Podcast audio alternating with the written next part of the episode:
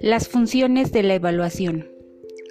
La evaluación es parte integrante del proceso de interacción que se desarrolla entre profesor y alumno. No es una función didáctica más, yuxtapuesta a las funciones correlativas de enseñanza y aprendizaje, sino que, por el contrario, se estructura con ellas a la manera de un mecanismo interno de control.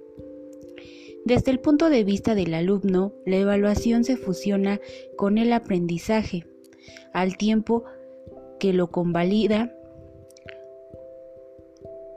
o lo reorienta. Desde el punto de vista del profesor, la evaluación actúa como reguladora del proceso de enseñanza. Estos dos fenómenos se producen siempre que los participantes reciban y asimilen la información proporcionada por las técnicas de evaluación.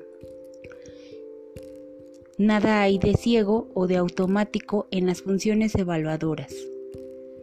Se realizan solo cuando los miembros de la comunidad educativa están dispuestos a cumplirlas, y aún en este caso pueden presentar diferentes grados de profundidad.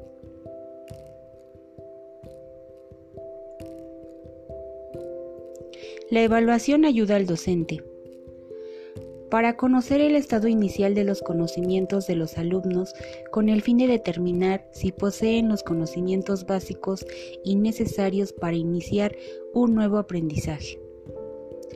Para conocer el progreso realizado por cada alumno y por el grupo en relación con los objetivos de la enseñanza para estimular y guiar el aprendizaje de los alumnos con el objeto de lograr un aumento de su rendimiento, para conocer y localizar las dificultades de los alumnos y servir de base para su diagnóstico, con vistas al planteamiento del tratamiento correctivo correspondiente para conocer el progreso alcanzado por el alumno y servir de base para un pronóstico de su futuro rendimiento.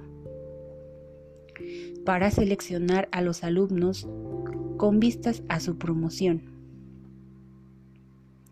Para comparar el rendimiento de los estudiantes de su grupo con el de los alumnos de otros grupos para examinar los objetivos propuestos previamente y estimar en forma realista la posibilidad de alcanzarlos para apreciar la eficacia de las técnicas de evaluación empleadas con vistas a un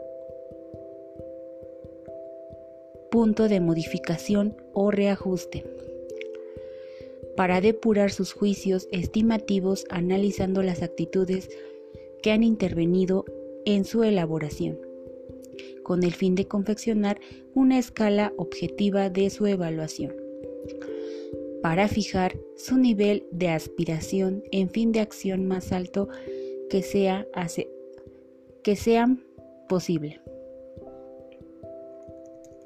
Ahora vamos a analizar la evaluación del estudiante para conocer sus progresos en relación con objetivos propuestos por el aprendizaje con el objetivo de regular sus esfuerzos en constancia con ellos.